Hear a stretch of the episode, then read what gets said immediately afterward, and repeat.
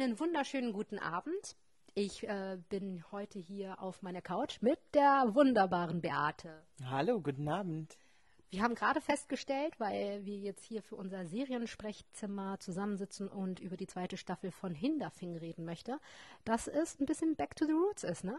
Auf jeden Fall, so haben wir angefangen, so haben wir uns kennengelernt.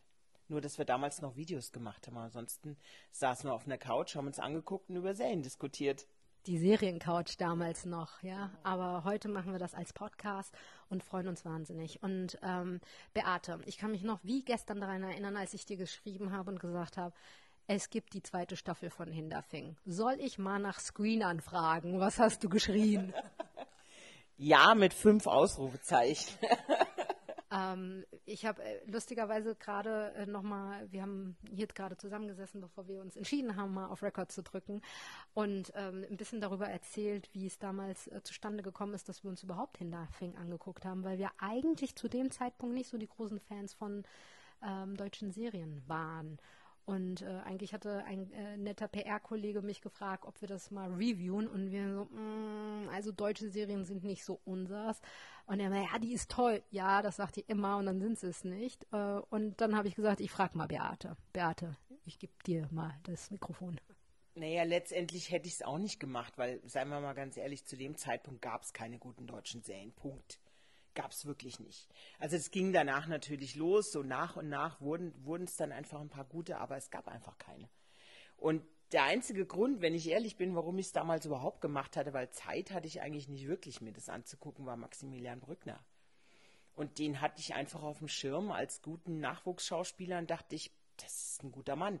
Und egal was der macht, gucke ich mir an. Und das war letztendlich eigentlich das, was einen Ausschlag gegeben hat, dass er da mitspielt und die Hauptrolle hat.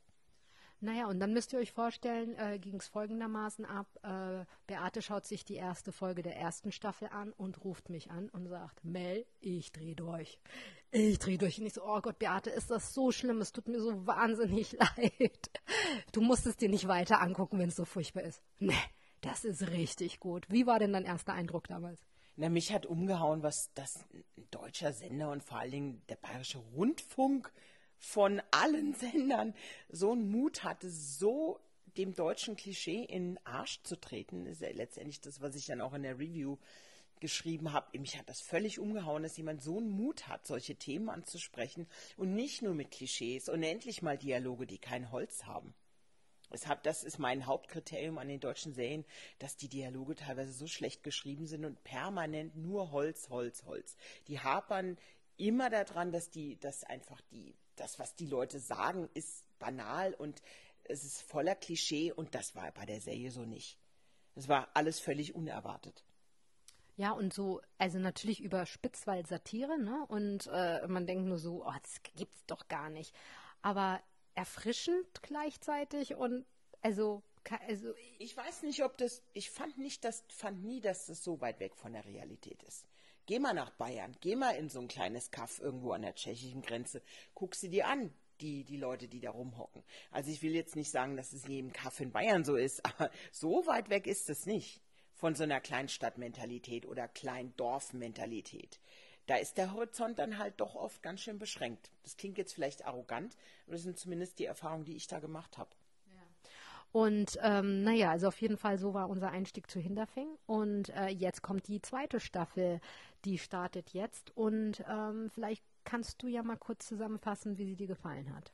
Also mich hat total beeindruckt, dass sie noch einen draufgesetzt haben, dass sie von den Themen, die die angepackt haben, nochmal drei Stufen drüber sind. Also was die sich getraut haben, da kommen ich weiß nicht, muss man jetzt sagen, Spoiler, Spoiler, Spoiler, aber ganz ohne wüsste ich nicht, wie ich es erklären soll. Du hast Reichsbürger, du hast irgendwie eine korrupte Partei, die sehr nah an der CDU, CSU ist, die am rechten Rand fischt.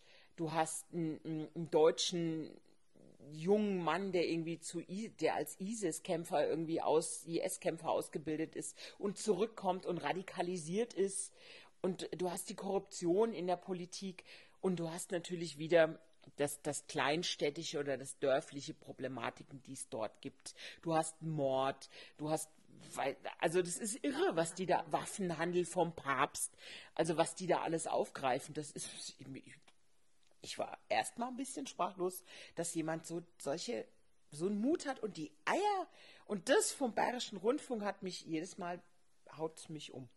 Und so nebenbei der Zischel, der dann halt irgendwie, um nicht aufzufliegen, dass er eine Affäre hat, äh, dann lieber eine Chemotherapie macht. Ne? Genau, der was für eine.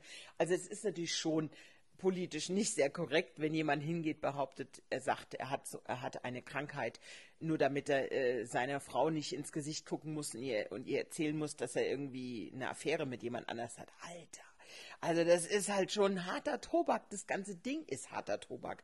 Also von vorne bis hinten und du sitzt, ich kannst dich erinnern, ich habe dir zwischendrin immer wieder geschrieben, Alter, jetzt haben sie noch die Reichsbürger ausgepackt, jetzt drehen sie da durch und jetzt passiert das. Was packen die denn da alles bitte rein in eine ganze Staffel? Und es ist halt von allen wieder unglaublich gut gespielt und was mir so gut gefällt, ist die Charakterentwicklung von allen von jedem einzelnen Charakter. Was für eine Weiterentwicklung. Allein die Metzgersfrau, wie geil ist das denn? Also sehr beeindruckend. Und ähm, das Einzige, was mir so ein bisschen zu denken gegeben hat, ist natürlich, passt der Titel Hinterfing ja jetzt gar nicht so richtig. Ne? Es spielt wenig in Hinterfing. Oder wie hast du das verstanden? Ach, da habe ich mir, es ist schon richtig, faktisch ist es richtig, weil er natürlich jetzt politisch aufgestiegen ist. Ja, er ist ja nicht mehr Bürgermeister, also er ist schon, aber sein Hauptauftrag ist was anderes jetzt. Es war aber auch nur logisch, dass sich das weiterentwickelt. Aber du hast halt noch so viele Bezüge zu Hinterfing, dass ich das für unproblematisch halte. Interessant wird es dann, wenn es eine dritte Staffel gibt, was dann kommt. Ja. Also ähm, ich habe nämlich kurz überlegt, ob Hinterfing hinterher nur stellvertretend für Zichel oder für diese also ich habe genau diese Frage natürlich äh, auch Maximilian Brückner gestellt und er meinte, das ist vielleicht auch Hinterfing nur stellvertretend für jede korrupte oder ja, chaotische Kleinstadt. Ja, natürlich. Das ist wie so ein, wie so ein Sinnbild. Ich habe es ja vorhin schon gesagt, geh mal in die Kleinstädte, geh mal in die Dörfer und guck dir an, was da abgeht. Es ist nicht so weit weg von der Realität.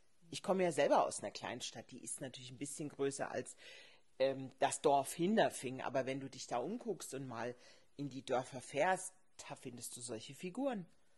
Du findest genau solche Figuren, wie sie, die, wie sie die da gezeigt haben. Die sind natürlich überzeichnet und erhöht. Das hast du so im tagtäglichen Leben weniger, aber du kannst die Bezüge total leicht herstellen. Also wahrscheinlich ist das Überzogene, dass es alles eine, einem Ort und einem Menschen oder einer Gruppe von Menschen passiert, aber ähm, so realitätsfern tatsächlich Nee, ich finde es nicht realitätsfern. Guck dir doch an, was in der Politik gerade abgeht. Das ist doch ein Spiegelbild dessen, was da gerade passiert. Also das ist so nah an unserer Realität, deswegen tut es auch weh. Wie ich dir schon mal geschrieben habe im Vorfeld, das ist die erste Serie, die richtig weh tut. Und die ist auch wichtig, dass sie weh tut. Die hauen dir richtig eine in die Fresse mit Anlauf in der zweiten Staffel. Ich bin mal sehr gespannt, wie das das normale bayerische Rundfunkpublikum aufnehmen wird, ob die damit überhaupt umgehen können. Glaubst du denn, dass die Serie ähm, auch von Netflix wieder aufgekauft wird, die zweite? Also ich denke schon, soweit ich das weiß, war das ja auch bei Netflix ein Erfolg. Also bei Netflix war das permanent Trending. Also immer, wenn ich meinen Netflix-Account angemacht habe, habe ich Hinterfing vorne dran stehen sehen, in der Zeit, als sie es eingekauft haben. Und ich kann mich erinnern, dass jeder aus meinem Freundeskreis mich darauf angesprochen hat. Sag mal, das war doch die Serie, von der du damals so viel erzählt hast und die es eben aber bei Netflix nicht gab. Wir haben die jetzt gerade alle geguckt, wir fanden die super. Also ich denke schon, und es ist ja auch immer so eine Frage, trifft eine Serie einen Zeitgeist? Es gibt natürlich Serien, die sind vollkommen, da ist es irrelevant, weil es um Fantasy oder um Sci-Fi oder Historiendramen, aber es gibt ja auch Serien, die funktionieren deshalb, weil sie gerade einen Zeitgeist bedienen. Und das, was in Hinterfingen Thema ist, also guck sie dir an, die Politiklandschaft, guck dir gerade die CSU an, was für Politiker wir da haben. Also wenn das nicht wie Arsch auf Eimer passt, dann weiß ich nicht. Also das ist für mich eins zu eins. Gab es denn irgendein Thema in der zweiten Staffel, wo du gedacht hast, hm, na, das finde ich jetzt nicht so gut oder ähm, bist du wirklich durch, durchweg begeistert? Ja, es ist schon viel. Also sie haben schon versucht, da viel reinzupacken. Allerdings passiert auch viel in der Realität. Also es sind schon viele Themenbereiche, die wir gerade in der Gesellschaft haben, die die Leute beschäftigen. Also das ist schon eine Menge ähm, eine Menge Holz. Also ich musste grinsen, als die Nummer mit dem Papst kam, weil das habe ich überhaupt, davon wusste ich nichts. Ich habe es dann später recherchiert und tatsächlich gibt es das, gab es das. Ähm, und dachte so, was geht denn jetzt ab? Wie, wo kommt die, die Nummer denn jetzt her? Aber ansonsten fand ich das alles total stimmig. Also, dass der Papst in Waffengeschäften involviert ist. Also da gab es einige Artikel dazu. Ich kann natürlich nicht behaupten, ob die wirklich richtig sind, ob das faktisch tatsächlich stimmt. Aber da gibt es einiges an Material zu lesen. Und das habe ich vorher so nicht gewusst. Ich ehrlich gesagt auch nicht. Ähm, aber ähm, gut, diese ganze Waffenthematik ist ja wie ein kleiner roter Faden, der sich bis zum, bis sogar zum Ende durchzieht. Mhm. Ne? Ähm, aber könnten wir jetzt nicht sagen, weil dann nehmen wir eine wichtige Szene vorweg. angucken. Also, aber äh, Waffen spielen auf jeden Fall eine sehr große Rolle. Ähm, hast du das, hast du denn das Gefühl, dass ähm, zum Ende hin äh, der Zischel, ich habe immer das Gefühl, das ist so, der ist schon ein Arsch, aber irgendwie auch hat er trotzdem ein gutes Herz. Der ist, also er, er will halt einfach zu viel. Und irgendwie verliert er sich so ein bisschen immer, weil man wirft ihn einen Brocken hin und er hechtet da hinterher. Ähm, aber am Ende denkt man immer, ah, er könnte es hinkriegen. Er könnte sozusagen, er könnte den Dreh noch hinkriegen. Weißt du, was ich meine? Na, ich glaube halt, letztendlich ist die Motivation, die er da hat, äh, aus zweierlei Gründen gespeist. Das eine ist die Liebe zu seiner Frau, für die er einfach alles macht. Und die er auch permanent ähm, will ihr zeigen, dass er was, irgendwas hinkriegt und dass er was schafft. Das ist das eine, ein Grund seiner Motivation.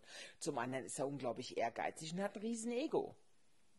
Also er hat wirklich ein riesengroßes Ego und ähm, will, den, will sich auch selber zeigen, wahrscheinlich durch die Geschichte mit dem Vater, von dem er ja eigentlich den Bürgermeisterposten irgendwie übernommen hat damals. Ähm, der will das sich selber beweisen, dass er das irgendwie alles kann. Und das Charmante an ihm ist ja, dass man, obwohl er eigentlich sich wie ein Arschloch verhält, trotz allem man in ihm irgendwie vermutet, dass er irgendwo eine positive, gute Stelle in seinem Herzen hat. Und deswegen, das macht ihn halt auch irgendwie charmant. Und es macht ihn, ähm, ja, das macht ihn so, du denkst so ganz schöner Schlawiner, aber ich mag dich trotzdem irgendwie, obwohl du dich manchmal verhältst wie ein Arsch. Und er reitet ja auch immer in irgendwie jedes Fettnäpfchen, in jede ja. Misere rein. Irgendwie alles, was passieren kann, passiert ihm halt. Also ich habe halt äh, überlegt, wird, nutzt sich das ab? Also das hatten wir ja in der ersten Staffel schon, dass er eigentlich permanent von einem Dreck in den nächsten rennt, den einen irgendwie gerade bereinigt und schon dann aber wieder damit, dass er den bereinigt, den nächsten Haufen kreiert. Ich finde aber nicht, dass sich das abnutzt. Also ich hatte das wirklich so als Kritikpunkt gedacht, oh Gott, mal gucken, was er in der zweiten Staffel machen. Muss aber sagen, finde ich nicht. Also ich finde, es bleibt trotzdem spannend zu sehen, wie er sich daraus manövriert, jedes Mal, auf welche Ideen er kommt, und manchmal helfen ihm ja auch Zufälle. Also es waren ja doch jetzt eine Menge Zufälle, die er da plötzlich auch an Dingen, die passiert sind in der zweiten Staffel, fand ich. Und ähm, was denkst du denn, lebt dieses, äh, diese Serie tatsächlich davon, dass die so eine Art Writers Room haben? Also dass es nicht so dieses klassische Serienschreibmodell ist, was ja sonst immer hier mit einem Redakteur in Deutschland äh, eigentlich vorherrscht. Naja, es kommt darauf an, wie die Writers Rooms ablaufen. Wenn das halt, wenn da wirklich Leute, also da ganz offensichtlich, ich wusste das nicht, dass es in einem Writers Room entstanden ist. Das ist so eine Art Writers Room. Okay. Also ähm, die machen sich das so zurecht. Okay. Aber ähm, es ist schon, geht in die Richtung Writers okay. Room, ja. Also da ist es ja schon so, dass du äh, meistens so viele unterschiedliche Menschen, zumindest ist es so in Amerika oder in England oder Australien, ähm, da sind schon eine Menge unterschiedliche Charaktere, die dann auch in einem Writers Room sitzen. Das heißt, jeder hat seine eigene Objektivität und ist somit extrem konstruktiv.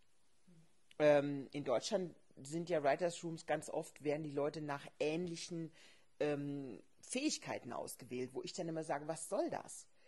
Das bringt in meinen Augen überhaupt nichts, weil dann kommt immer nur wieder das Gleiche bei raus. Und da ist ganz offensichtlich etwas komplett anders gelaufen, weil was die sich ausgedacht haben, habe ich so im Fernsehen auch noch nicht gesehen.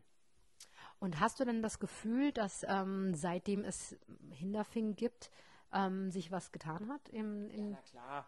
Also wir haben, wir hatten ja dann Deutschland 83, wir hatten Four Blocks, Ähm, wir hatten Babylon Berlin, wir haben Dark, wir haben Beat, wir haben, was hatten wir noch zwischendrin? Was gab es noch? Ähm, hatten wir noch irgendwas? Ja, Skylines.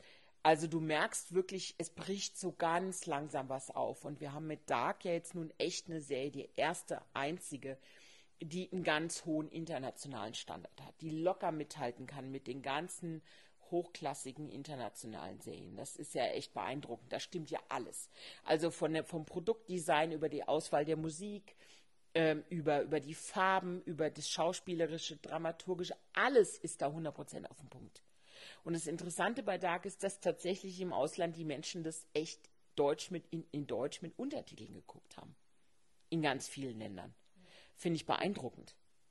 Also du denkst, weil sie auch sonst das Gefühl haben, den Charme der Serie nicht ganz. Ja, also ich habe das bei Reddit in mehreren ähm, Reddit-Threads verfolgt, dass die Leute diskutiert haben und auch gefragt haben, auch bei Facebook unter dem unter, unter den, also oder auch bei anderen sozialen Medien, dass dann Leute aus anderen Ländern gefragt haben, wie sieht denn es aus, soll ich das in der deutschen Sprache gucken, um noch mehr ein Gefühl für die Serie zu bekommen? Und wir, die ganzen Deutschen, haben alle drunter geschrieben, auf jeden Fall. Sonst bekommst du dieses Feine, was wir ja im Englischen auch an Problematiken haben. Wenn du ein britisches Englisch kannst du nicht eins zu eins in Deutsch übersetzen. Da fehlt, da fehlt so viel raus an Charme. Und die Leute haben es alle gemacht und haben dann teilweise auch zurückgeschrieben und haben gesagt, es war genau richtig. Ich habe es total kapiert, warum. Und glaub, glaubst du denn, dass Hinterfing eine Serie ist, die sich ähm, also gut vom Look und von der Mache und so weiter halten kann? Aber glaubst du, ist es wirklich so eine Serie, die man auch im Ausland guckt? Und würde man sie verstehen oder ist sie doch zu speziell deutsch oder zu speziell bayerisch? Also ich denke, dass es da schwierig wird. Also du kannst Sachen es gibt natürlich universelle Geschichten, aber Hinterfing, finde ich, ist sehr speziell. Ähm, das ist schon sehr deutsch und es ist sehr bayerisch vor allen Dingen nochmal, wie du eben schon gesagt hast. Ich kann mir nicht vorstellen, dass es international funktioniert, weil dazu sind die, die Gegebenheiten in anderen Dörfern irgendwo auf der Welt viel zu, viel zu äh, regional. Also sagen wir mal ein Dorf in England hat andere Probleme, die kennen vielleicht Teile von dieser Problematik. Da gibt es irgendeinen Superreichen, der ein bisschen korrupt ist, irgendwie, man weiß nicht genau, wie ein Bürgermeister da an die Macht kommt und einer hat da halt äh, das meiste Geld und entscheidet dann in dem Dorf. Vielleicht sind es die Parameter, die sich in vielen Dörfern gleichen, aber es ist schon sehr speziell bayerisch. Ich glaube nicht, dass es international funktionieren kann. Kann ich mir nicht vorstellen. Ich habe mich ja gefragt, ob ähm, dieses Bayerische tatsächlich auch überall ankommen könnte und hatte ähm, die ja vorhin auch schon erzählt, dass äh, ich meinen Vater dazu gekriegt habe, mhm. sich die Serie anzugucken. Mein Papa ist 73, er ist Spanier ähm, und fand die Serie großartig. Also da hat es funktioniert tatsächlich. Das, deutschlandweit das glaube ich nicht das Problem. Also mit, mit dem bayerischen Dialekt null. Also da sehe ich überhaupt kein, das bringt eher, hat ja auch einen besonderen Charme dadurch. Ähm, das glaube ich nicht, dass es ein Problem ist. Das funktioniert bundesweit, meiner Meinung nach. Lass uns mal über den Maximilian Brückner sprechen. Ähm, glaubst du denn, dass Hinterfing jetzt so sein Parade, seine Paraderolle ist? Also, der hat ja schon viel, gut, ich kann mich nicht an jeden Filmtitel erinnern, ich fand ihn immer gut. Ähm, ich fand, was mich an ihm immer beeindruckt hat, mit wie viel, der geht da mit 150 Prozent rein, wenn er was macht. Der gibt da so viel rein, ja. Also es gibt nicht eine Rolle, die ich von ihm gesehen habe, wo ich gedacht habe, das ist ein Schauspieler. Sondern man denkt immer, er ist die Person, die er da darstellt. Und klar sagt man, das soll bei allen Schauspielern so sein, das ist denen ihr Job, aber ich finde eben nicht, gerade nicht in Deutschland, dass man das bei jedem Schauspieler hat. Und er ist, also für ihn, glaube ich, wurde diese Rolle gemacht. Also da wollte ich kurz nachhaken, weil ich mich gefragt habe, jetzt beispielsweise bei Beat, ja. Ähm, da habe ich zum Beispiel Schauspieler gesehen, ähm, der Kostja Ullmann. Mhm. Den finde ich nicht in jeder Rolle gut. Nee, ähm, der war phänomenal. In, ja. Hängt das mit dem einfach mit dem, mit dem Skript zusammen, mit dem Drehbuch oder mit der Rolle oder mit? Ich denke manchmal, dass Schauspieler intelligenter sein müssten, was sie auswählen. Also ich glaube, dass jeder Schauspieler so ein bisschen weiß, wo seine Limits sind, wenn er sie denn hat. Und ich glaube, dass es in Deutschland eine Menge Schauspieler hat, die haben Limits. Und die sollten sehr genau darauf achten, was sie sich für Rollen raussuchen. Und es hängt immer auch damit zusammen, was für ein Team hast du da. Also wer ist der Regisseur, wer schreibt das Drehbuch, was, was für ein Gefühl ist da am Set.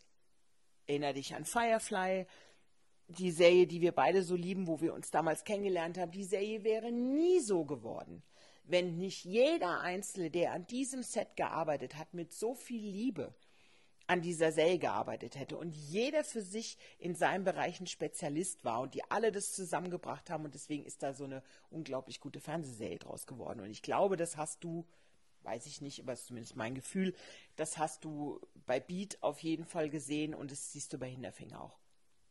Ja, also ich, ähm, ich muss sagen, ähm, ich bin immer wieder fasziniert, weil ich genau das Gleiche empfinde wie du, dass ich dem ähm, Brückner halt die Rolle komplett abnehme. Also, und obwohl ne, es eine Satire ist und man sich manchmal in den Kopf greift und denkt, oh, das können sie jetzt gerade nicht gemacht haben. Ähm, aber auch, also so diese kleinen, also es sind ja auch manchmal diese Feinheiten, dieses Bitte, Danke, ne, was er da immer ja, sagt. So Bewegungen, also so, so eine Körperhaltung oder eine Bewegung von der Hand oder vom Kopf. Die, das sind so, die Kleinigkeiten machen es am Ende aus. Ja, die, die Details machen es aus. Also der Blick, den der manchmal hat, ähm, wie der sich irgendwie anzieht oder auszieht. Also das ist so, das ist so eine Feinabstimmung, die für mich einfach zu 100 Prozent funktioniert. Der ist für mich dieser Bürgermeister. Punkt. Ähm, fairerweise muss ich aber natürlich sagen, ich, es gibt keine einzige Rolle, die ich schl schlecht besetzt finde bei Hinterfing. Nee, bis in die kleinsten Nebenrollen ist es wirklich richtig gut. Da hat jemand beim Casting also wirklich mal sich die Mühe gemacht, wirklich auf diese kleinen Details zu achten und jeden Punkt genau zu besetzen. Da ist jeder auf dem Punkt, jeder Einzelne. Jeder. Und das ist ja etwas, was man ja nicht immer sagen kann. Ne? Dann manchmal denkt man sich, oh, den haben, den alle fand ich gut bis auf mh, hm, den und den. Ne? Aber bei dieser also jetzt auch bei der zweiten Staffel, ne? Also da gibt es ja auch neue Charaktere. Umso mehr nochmal. Also sie haben eigentlich genau da weitergemacht, wo sie mit der ersten aufgehört haben. Auf dem gleich hohen Level und sogar noch eins draufgesetzt. Ähm, ich habe mich jetzt gerade gefragt, glaubst du denn, es wird eine dritte Staffel geben? Oder ähm, wenn ja, ist es dann, also ich finde auch eine zweite oft nicht einfach, weil man ja schon so hohe Ansprüche hat an, an aber wie ist es mit einer dritten dann? Also ich denke, dass, dass fast jeder eine erste gute Staffel drin hat. Eine erste gute Staffel zu machen, glaube ich, ist nicht das Schwierigste. Das viel schwieriger ist, das Niveau zu halten und dann weiterzumachen. Und dann bei und dir und dieser Geschichte und den Charakteren treu zu bleiben und es durchzuziehen. Was haben wir schon für Serien gehabt? Nehmen wir mal Dexter, wo du bis zur vierten Staffel das Ding gefeiert hast, bis zu, und dann ist es dermaßen nach hinten losgegangen, wo du gemerkt hast, die verraten da gerade alles. Ja? Ich habe tatsächlich auch, glaube ich, nur bis zur vierten geguckt. Vierte war, bis zur vierten war es brillant und danach ging es da hinten los und das Ende war eine Vollkatastrophe. Da haben sie erst richtig gemerkt, da verrät jemand gerade die Figuren und dann wirst du wütend als Fan oder als jemand, der das gerne geguckt hat. Also mir ging es also fast bei allen Serien so. Jetzt überlege ich so, Roswell habe ich geliebt. Die erste Staffel fand ich großartig, danach wurde sie richtig scheiße. Da habe ich mich sehr geärgert als Fan. Lost ging mir auch so. Ja, ich teile ja Serien so nach Champions, also nach Fußballkriterien ein, weil du ja weißt, dass ich großer Fußballfan bin. Und es gibt für mich halt eben nicht jede gute Serie ist eine Champions League Serie. Das ist ja das Top-Level. Das stimmt. Ja, also ich finde, es gibt, so, es gibt so 20, 30 Serien, die du auf jeden Fall in dieses Champions League Level, sagen wir mal 20, reinpacken kannst, weil die von der ersten bis zur letzten Folge einfach klasse sind. Auch da gibt es wieder Abstufungen. Es gibt auch da wieder Serien, die ganz wenige, die wirklich keine Sekunde verschwendet haben an irgendwas, was nicht gut ist. Also für mich The Wire bis heute die beste Serie, die je gemacht wurde. Ähm, nur mal ein Beispiel, Halt and Catch Fire ist eine andere Serie, die so eine unglaublich hohe Qualität hat. Und es sind manchmal gar nicht Serien, die so erfolgreich sind. Oder die vielleicht sogar manche sogar, die abgesetzt wurden, aber die trotzdem in ihrer Zeit einfach 100% auf den Punkt waren. Und Hinterfing, wenn die das, erstaunlicherweise haben sie es wirklich gehalten und sie haben noch einen draufgesetzt. Also ich habe da wirklich überhaupt keinen, wenn, wenn die so weitermachen dürfen mit dem Team, was sie da haben, wenn die Showrunner bleiben, wenn die Autoren äh, bleiben dürfen und wenn die Schauspieler alle dabei bleiben und der Sender weitermacht, warum sollten die nicht noch weiter? Also ich glaube, man kann die Geschichte schon noch ein bisschen ziehen. Er ist ja jetzt erstmal Landtag. Und Sie haben ja schon, ohne vielleicht zu viel zu verraten, äh, zumindest schon mal äh, die Grundsteine für das nächste obere Auf Thema. jeden Fall, also das ist ja das Clevere. Also die Art, wie sie es vorbereitet haben, ist eigentlich schon klar, dass da eigentlich eine dritte Staffel kommen muss. Hoffentlich kommt. Also ich habe mich auch gefragt, warum die keinen Grimme-Preis gekriegt haben. Also eigentlich hätte die Serie und Brückner auf jeden Fall einen Grimme-Preis kriegen. Ich meine, der war nominiert. Der hätte auf, also in meinen hätten die das kriegen müssen. In meinen Augen. Mehr als vor Blocks. Vor Blocks hat es damals bekommen. Ja. Und das äh, vor Blocks finde ich nicht mal ansatzweise so gut wie Hinterfing. Von der Qualität. Ich rede, man muss immer unterscheiden zwischen persönlichem Geschmack und wirklicher Objektivität, was die Qualität angeht. Und ähm, ich mag eine Serie persönlich nicht mögen, ich kann aber trotzdem sagen, dass sie eine hohe Qualität hat. Und äh, For Blocks hat definitiv nicht die gleiche Qualität wie Hinterfing. Die ist gut, aber sie ist nicht Hinterfing. Hinterfing ist auf jeden Fall ein Level drüber. Champions League schon? Das kann man nach zwei Staffeln noch nicht sagen. Also ich würde mal sagen, wenn die drei oder vier gemacht haben, können wir drüber reden, aber vorher noch nicht. Also hey, The, The Wire ist ganz hohe Messlatte. Ja? Eine höhere Messlatte gibt es nicht. Da sind wir noch nicht bei Hinterfing, würde ich mal sagen. Aber hey, letztendlich ist alles Geschmackssache. Das ist sowieso illusorisch. Ich finde immer nur unfair, wenn es Leute gibt, die sich hinstellen und sagen, die Serie ist scheiße. Und dann sage ich immer, nee, du findest sie scheiße. Du musst es schon unterscheiden. Es ist nämlich ein Riesenunterschied, ob sie dir persönlich nicht gefällt. Die kann aber trotzdem gut sein von der Qualität. Sie kann dir aber dann nicht gefallen. Es ist eine unterschiedliche. Ne? Also ich merke das ja immer wieder. Ich habe dir ja jetzt auch ein paar Namen äh, gesagt von Serien, die ich wirklich sehr geliebt habe, ähm, wo ich natürlich weiß, äh, rein qualitativ kommen sie niemals in die Champions League. Aber irgendwas hatten sie und zwar, sie haben mich gekriegt. Von äh, all den Sachen, die du jetzt in der zweiten Staffel gesehen hast, was war denn dein absolutes Highlight? In der Serie selber diese, diese Nummer, wo sie in, diesem, in diesen Schwitzhütten sind diese 80er Jahre neonbemalte Schwitzhüttennummer, wo die alle auf irgendwelchen Drogen da rumhüpfen. Das, das fand ich so skurril, wo er dann nackt die Straße entlang rennt, völlig im Delirium. Das war für mich ganz groß. Also ich hatte tatsächlich äh, mehrere kleine Highlights-Momente. Äh, einmal, als er äh, bei der Jagd dabei war. Das war auch gut. Das war wirklich richtig. Das stimmt. Die, die Jagdnummer war auch richtig. Stimmt. Wie er sich da reinschmuggelt. Ja. Mit dieser Weste, die er sich da an. Ja, ja, ja, doch, doch, das stimmt. Die ist auch geil. Und äh, eine ganz kleine Szene zum Schluss, die ich nicht komplett verraten möchte, aber als er das Baby zum ersten Mal in den ah, Arm hält. Okay. Mhm. Da habe ich sehr gelacht. Ja, natürlich. Aber ich hab's, wenn ich ehrlich bin, ich wusste es. Also man kann drauf kommen. Man, man kann es vermuten. Absolut. Aber, aber also, es ist dann am Ende, es hat halt so viel Ironie. Ja, also diese ganze Szene. Ja klar, hat sehr viel. Es ist so bitterböse. Es ist echt ein bisschen böse. Es ist so, als ob ihm einer ganz zum Schluss nochmal ganz kurz eine draufhaut. So schön einmal, bam, nochmal einen oben drauf. Nee, ist groß. Ist wirklich groß. Ähm, von zehn Punkten ist ja unser Bewertesystem. Wie viele Punkten gibst du Hinterfing? Zehn. Ist einfach. Zehn von zehn. Gebe ich. Da bin ich, da halte ich mit. Zehn von zehn. Ja. Würde ich jetzt auch mal sagen. Ähm, was würdest du dir denn hoffen zu sehen in der dritten Staffel oder willst du gar nicht erst so weit also denken? Ich würde ihn wirklich gern mal in einem gehobenen Amt sehen. Also jetzt ist er ja wie so ein Handlanger eigentlich eher. Ja, immer noch so ein Steigbügelhalter, der sich versucht, in diesem politischen Haifischbecken irgendwie zu positionieren. Ich würde, der hatte ja sein Amt als Bürgermeister in der ersten Staffel. Ich würde ihn wirklich gerne mal in einem Amt zeigen, was ihn noch eine Stufe höher weil er bislang eigentlich immer eine Marionette ist, im Grunde, oder? Also ein bisschen. So ein bisschen, ja, so ein bisschen, ja, kann man eigentlich schon sagen. Die benutzen ihn alle irgendwie. Also sie nutzen seinen Ehrgeiz für ihren eigene, ihr eigenes Vorankommen. Zumindest glauben sie, dass sie das tun. Wir werden ja dann, die Menschen, die sich angucken, werden ja dann sehen, dass es ja nicht alles so hinhaut, was die sich da alle überlegen. Ich finde, wir sind auch endlich an einer Zeit in Serien angekommen, wo ich am interessantesten finde, wenn man keine Figuren mag.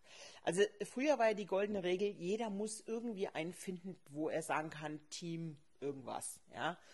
Inzwischen, seitdem ich Succession gesehen habe, was zurzeit die absolute Speerspitze der Qualität der weltweiten Serien angeht, das ist für mich, das ist ganz, ganz, ganz oben, da geht nichts drüber. Ähm, die haben es geschafft, eine Serie zu erschaffen, wo du nicht mal eine Nebenfigur magst. Du verabscheust jede einzelne Figur und bist völlig fasziniert. Den einen verabscheust du, weil er sich äh, verhält wie ein Arschloch. Äh, den anderen verabscheust weil er so ein Lauch ist, ja.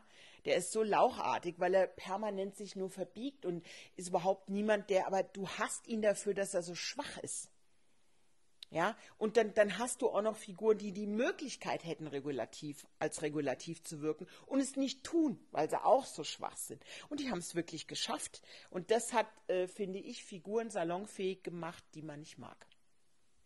Das habe ich mir auch schon überlegt, dass es früher immer so, ne, dass man irgendwie gedacht hat, man muss irgendwie sich identifizieren können mit jemandem. Aber offensichtlich funktioniert es ja wirklich, wenn man es nicht tut. Ne? Ja, du musst dir nur The Walking Dead angucken. Also die, die haben ja einen riesen Move gemacht bei The Walking Dead. Wenn du dir anschaust, Negan war die meist gehassteste Figur, als er die ganzen Leute alle erschlagen hat. Ja, so.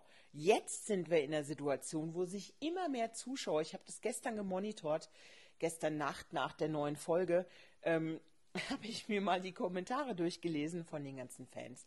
Und die so, ich hätte, die meisten haben geschrieben, ich hätte nie für Möglichkeiten, dass ich das jemals sage. Ich bin total begeistert von Nigen. Nigen ist ja wohl die coolste Sau unter der Sonne. Wie geil ist der denn bitte?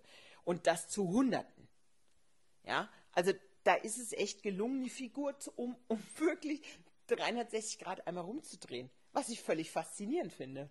Bei The Walking Dead bin ich schon lange raus, muss ich zugeben. Aber ich weiß noch, das ist der auch, auch ein Bürgermeister gewesen, ne? Mit, äh, naja, naja, wenn man ihn so nennen will, er hat eine Gruppe angeführt, ähm, die unter ganz, ganz, also er war wie ein Diktator und der hat da wirklich mit absoluter eiserner Hand regiert und jeder, der ihm national kam, der wurde, der hatte, der hat so einen Baseballschläger, der, äh, der mit Stacheldraht umwickelt war und wenn ihm einer blöd kam, hat er die Leute erschlagen damit. Und das sind, ist ja unter anderem der Gruppe um Rick, also unser Team sozusagen, das wir von Anfang an kennengelernt haben, ja passiert. Der hat ja Leute umgebracht. Vor den Augen der anderen. Als Rick noch dabei war. Ähm, und des, den haben die jetzt so rumgedreht, dass du denkst, wie geil ist der denn bitte? Aber das ist natürlich dann auch alles Drehbuchautor, ne? Ja. Also du, die orientieren sich natürlich am Comic. Also die, bei The Walking Dead hast du ja die Vorlage fürs Comic.